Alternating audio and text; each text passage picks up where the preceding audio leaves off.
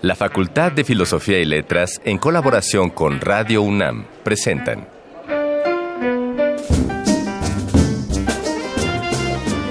Lecturas de pasillo y debates de jardinera. Pensamientos de biblioteca y encuentros de ludoteca. Cátedras extraordinarias fuera del aula.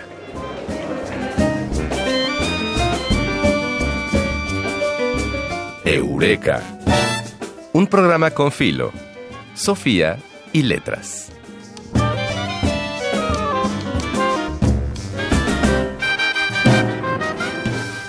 Se acabaron las vacaciones para todos aquellos que trabajamos en la Universidad Nacional Autónoma de México, pero créanme que no lo lamentamos, por lo menos no en este programa. Así es, así es. ¿Verdad? Sentimos que estas tres semanas de pausa nos permiten pues renovar energías y volver a nuestras labores en la siempre difícil tarea de la difusión de la cultura. Sí, y es difícil porque no siempre es entendida, aun cuando es necesaria. difusores culturales como mi querida colega Ana Mari Gomis. O como Ignacio Escárcega. Sabemos que lo importante no son las críticas a esta labor, sino acercar a ustedes, nuestra audiencia, al trabajo de investigadores, artistas, periodistas, ensayistas, pensadores y gestores, justo como vamos a hacer a continuación. Bueno, pues para abrir boca, el Arcón Mascarones de hoy revelará la voz del maestro Rodolfo Usigli, quien nos hablará desde el pasado sobre los hábitos y necesidades de los directores y empresarios teatrales en el año de 1972. Ya, llovió. Ya llovió, exacto. Nuestra entrevista 3 de 10 será con Mirna Ortega, coordinadora de Extensión y Proyectos Especiales de Difusión Cultural UNAM para hablar del proyecto Conmemorantes que va a tener como casa el foro experimental José Luis Ibáñez de nuestra facultad. Muy, muy bien.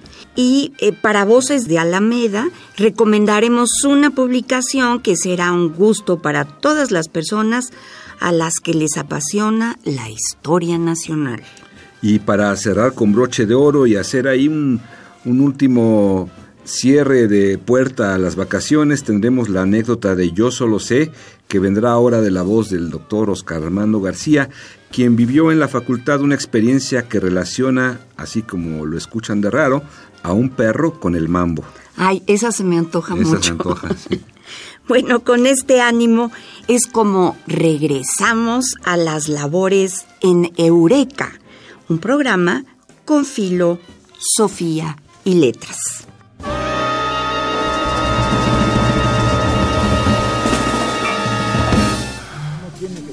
El ángulo caer en brazos de una desconocida.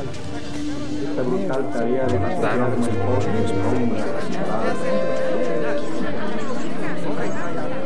Las palabras que edificaron nuestro presente.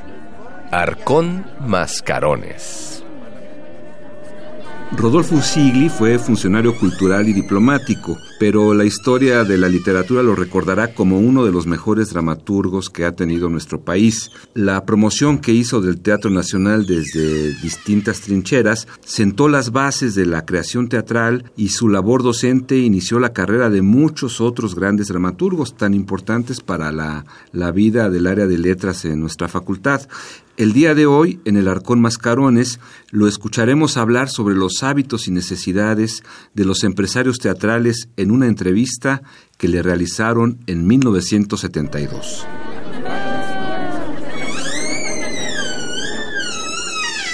Maestro, ¿cuál es la razón por la que empresarios y directores son tan renuentes a obras extranjeras de calidad? Creo que los directores lo son porque falta la escuela, como decíamos antes. Es en una escuela donde deben prepararse, ya que el primer elemento para el director, aparte de su capacidad dinámica, interpretativa, etcétera, es la, se necesita es la cultura la cultura misma, el conocimiento de las grandes obras del teatro universal antiguas y modernas. En cuanto a los empresarios, se explica la cosa porque ellos creen el público, como lo señalé hace muchos años, no es más que un respetable conjunto de gentes que no existen o de gentes tontas y quieren el dinero de ese respetable conjunto que no podría entender, según ellos, una obra de calidad. Se les ha demostrado lo contrario a veces, pero desgraciadamente casi todas las empresas que presentan obras europeas o extranjeras de calidad son las que dependen del Estado. Y eso en los últimos años ha venido a hacer todavía más inquietante el problema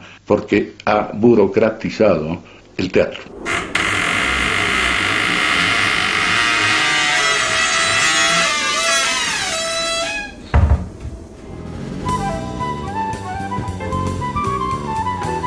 No siempre se dice todo lo que se sabe, pero este sí es el lugar. 3 de 10.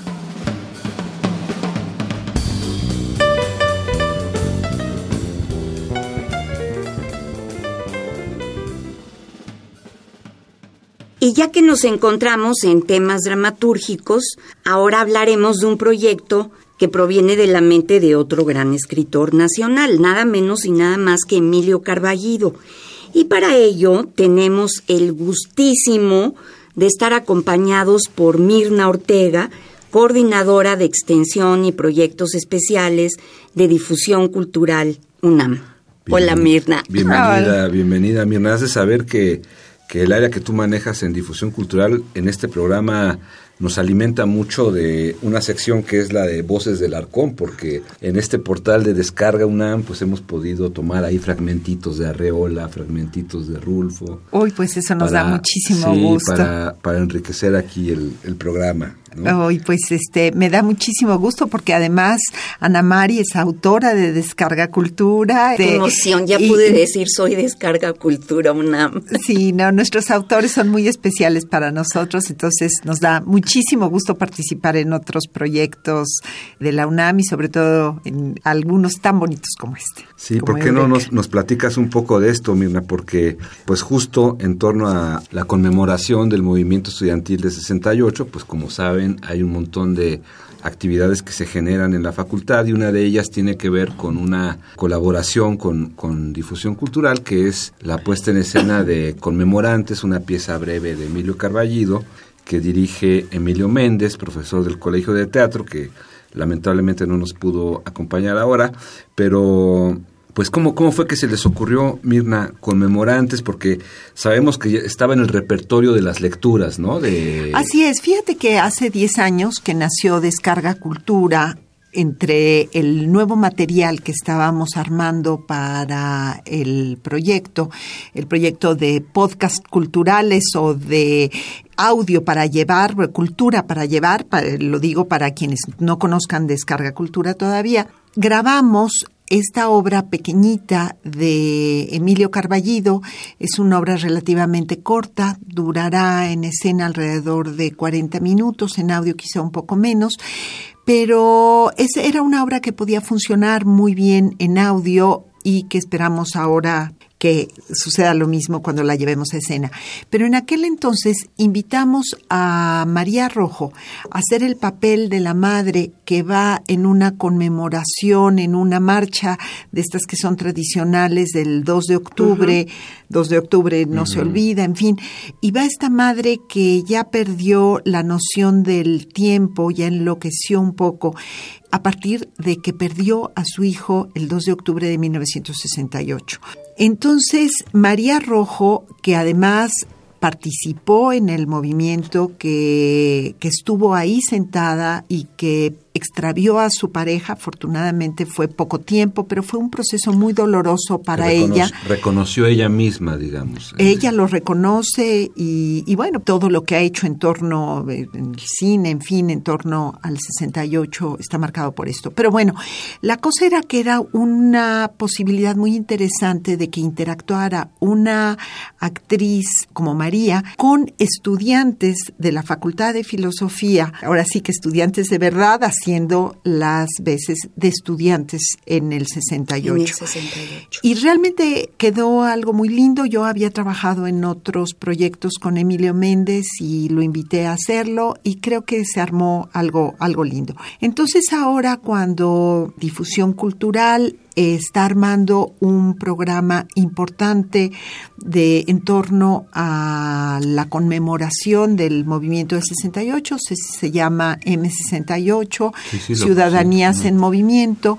Propusimos llevar a escena conmemorantes con los mismos participantes de entonces, es decir, con estudiantes de verdad, serán otros por supuesto, Y con María Rojo, con María Rojo, que es una gran actriz. Qué maravilla. que es una gran actriz y que por otro lado personalmente le, le llega mucho el tema. Pero además es un tema que nos dimos cuenta conforme lo comenzábamos a armar, es un tema terriblemente actual, ¿no? Una Claro. madre No, es el buscando a su hijo, que ese es el- este tiene que ver Desgraciadamente estamos en nuestro día a día, ¿no? Este tema de Ayotzinapa, las desa- acabamos de ver no. en, en En TV TV UNAM el, el paso de la tortuga, Ayotzinapa, el paso de la tortuga, es terrible. Así es. Entonces, pues es muy doloroso, pero estamos repitiendo este dolor de madres buscando a sus hijos desesperados.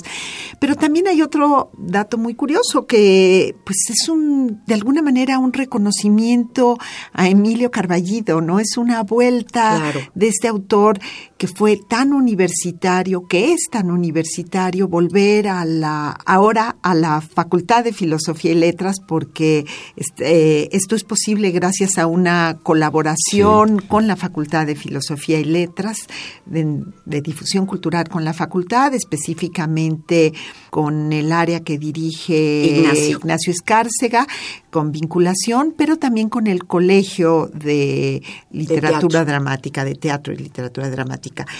Entonces, fíjate que nos encontramos que, que Emilio Carballido fue uno de los primeros egresados del Colegio de Literatura Dramática y Teatro. Entonces, es muy lindo, como que se van armando muchas El tejido, se, el tejido se pone interesante porque decíamos en, el, en, la, en nuestra sección del Arcón de hoy, Mirna, teníamos la, la, la voz de Rodolfo Usigli y Rodolfo Usigli fue justo el que impulsó el estudio de la, del teatro en la facultad y tuvo una primera generación muy brillante de dramaturgos, entre los cuales estaba desde luego Carballido, estaba Luisa Josefina Hernández, Sergio Magaña, Ibargüen Goitia, así que nomás imagínate, imaginemos el, La el crema peso, innata el del peso teatro. de esa generación, ¿no?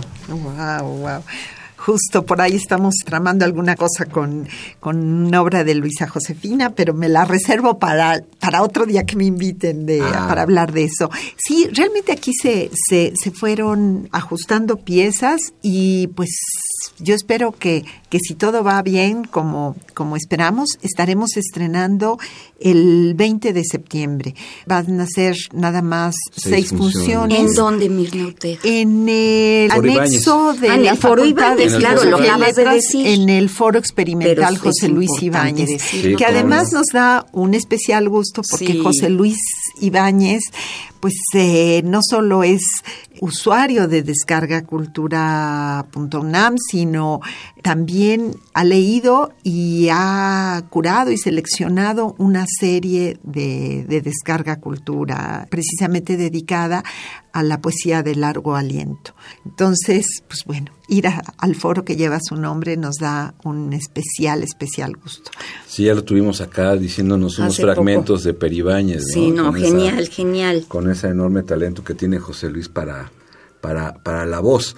Y justo hablando de la voz, ¿por qué no nos platicas un poco más, Mirna, de esta, de esta madre que vemos en conmemorantes, que hace presente al ausente a través de muchas veladoras en la escena? Pues mira, es una, una madre que busca a su hijo en lo más inmediato, que es en, en los que cree que son sus compañeros de marcha, pues de... Y obviamente son chicos que, que no tienen ya que ver nada ni con el ausente, ni siquiera entienden propiamente el movimiento. Porque ya es otra época, es porque otro es otra momento. época. inclusive esto se escribió 30 años después, de aproximadamente 25, 30 años después, ¿no?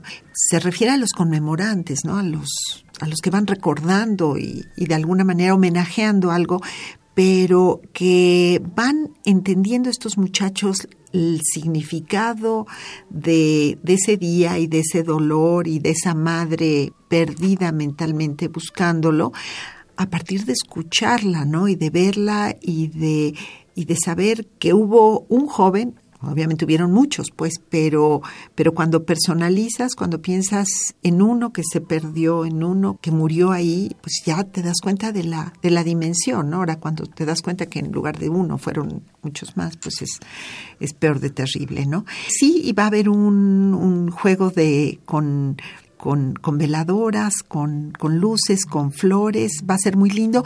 Pero yo quisiera contarles que esto lo hace la Secretaría de Extensión y Proyectos Digitales, porque ¿qué estamos haciendo nosotros haciendo teatro? Porque vamos a hacer un video, una grabación de esta obra muy bien hecha, esperamos que muy bien hecha, para hacer una gira virtual por las diferentes sedes de la universidad con la que trabajamos, con las que trabajamos.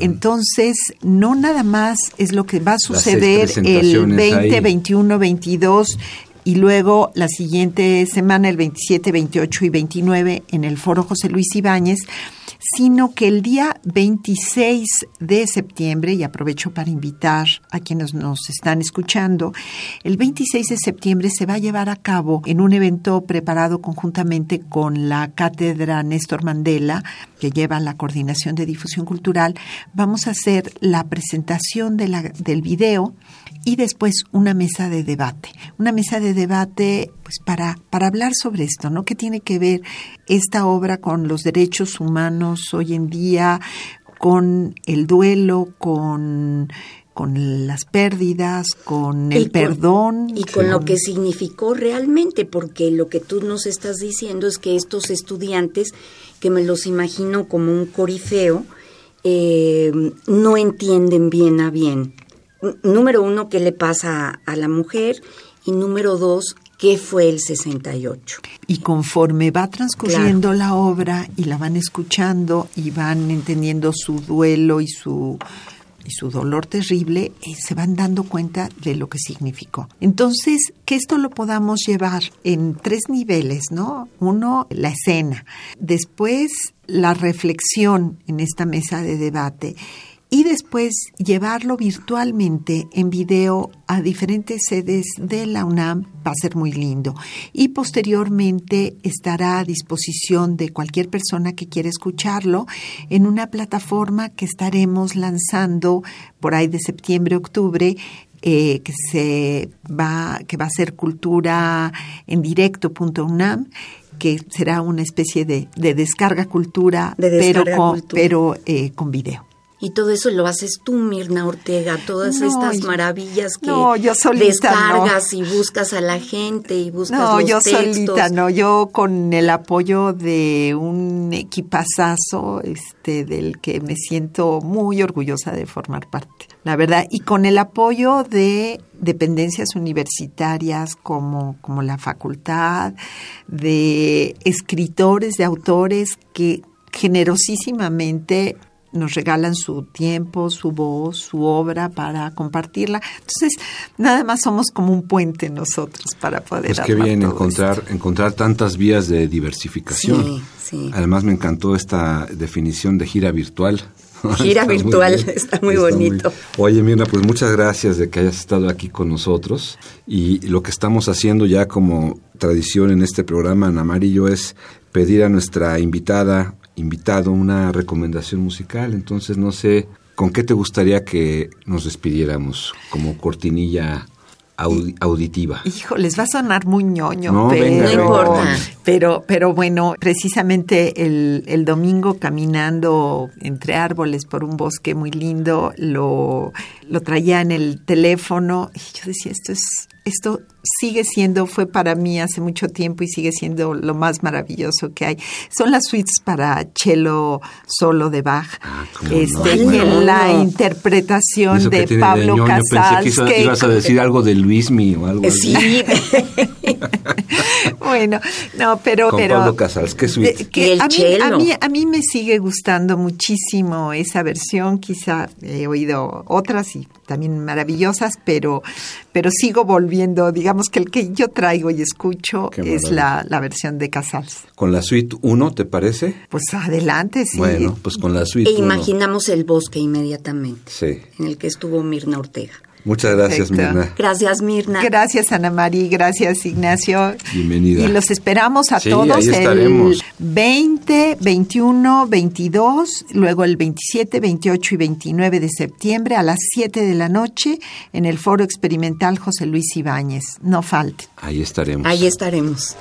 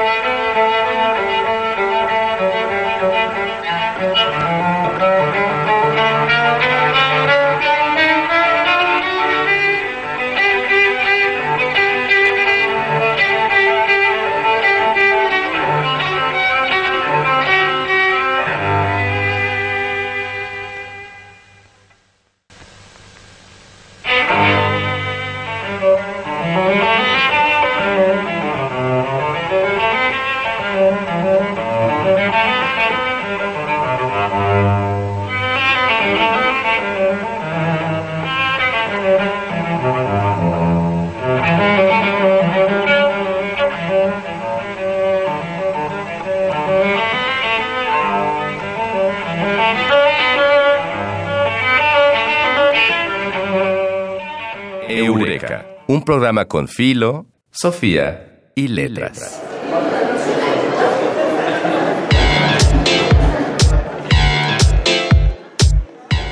Voces de Alameda, tu agenda radiofónica de la facultad. Lo interesante de los procesos históricos es su complejidad, las múltiples variaciones de un mismo acontecimiento. Para llegar a la independencia de México se conjugaron hechos sociales que involucraban a España más allá de sus colonias. Pero, ¿cómo afectó a cada comunidad en específico? En su libro El alto clero poblano en la Revolución de Independencia 1808-1821, Cristina Gómez Álvarez traza un panorama en el que se delinean los principales aspectos de la relación entre el Estado español y la Iglesia a partir del regio patrono para seguir con un análisis de las distintas facetas respecto de la fundación, estructura y organización de la diócesis de Puebla y enseguida las reformas borbónicas y su impacto local. En resumen, esta publicación de la Facultad de Filosofía y Letras es un examen a propósito de la participación política de algunos prelados de la Mitra poblana en los años del movimiento de independencia.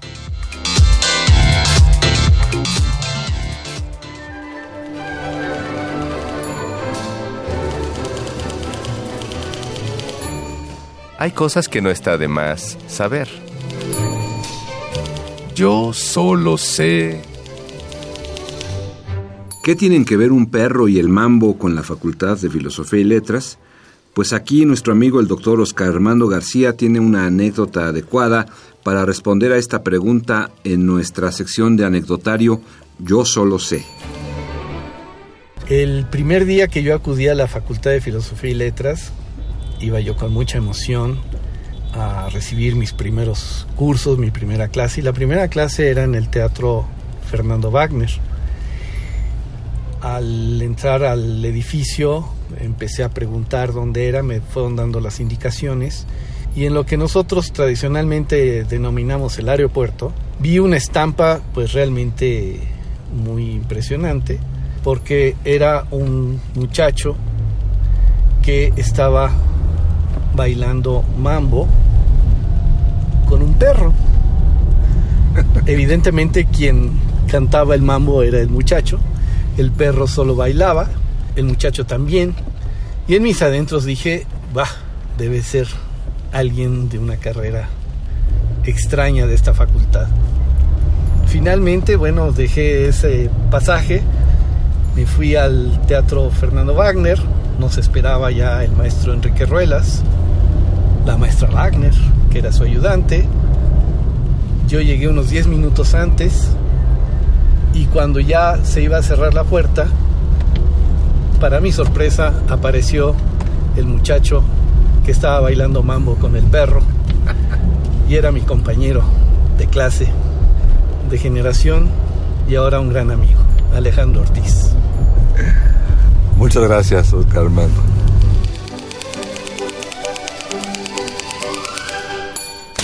Y hemos puesto todo nuestro entusiasmo en esta emisión de regreso a labores solo para intentar que un poco de él, de este entusiasmo que tenemos Ignacio y yo y todos los que hacemos Eureka, se les contagie un poco. Aunque eso no es nada nuevo porque siempre buscamos mejorar tu humor de alguna manera o de otra. Así es. Recuerda que si tienes anécdotas de la Facultad de Filosofía y Letras, pueden aparecer en este programa si nos escribes a arroba filosunam y en YouTube como cartelera cultural FFIL para que nos puedas contar tu historia aquí en esta casa de Radio UNAM. Agradecemos al equipo de producción de Eureka, investigación Dayanara Nogués y Miguel del Castillo, guion El Mago Conde, Operación técnica, Miguel Ángel Ferrini. Asistente de producción, Carmen Sumaya. Y la genial producción de Silvia Cruz Jiménez. Y pues ya es momento de despedirnos, asumir que ya se terminaron las vacaciones, dejamos atrás el aroma de los bloqueadores solares y aquí vamos de lleno a esta semana. Nosotros somos Ignacio Escárcega y Ana María Gomis y te esperamos en el próximo episodio de Eureka, un programa con filo, Sofía y letras. Hasta la próxima. El tiempo vuela cuando el pensamiento se divierte. Nos escuchamos la próxima semana. Eureka. Una producción de Radio UNAM.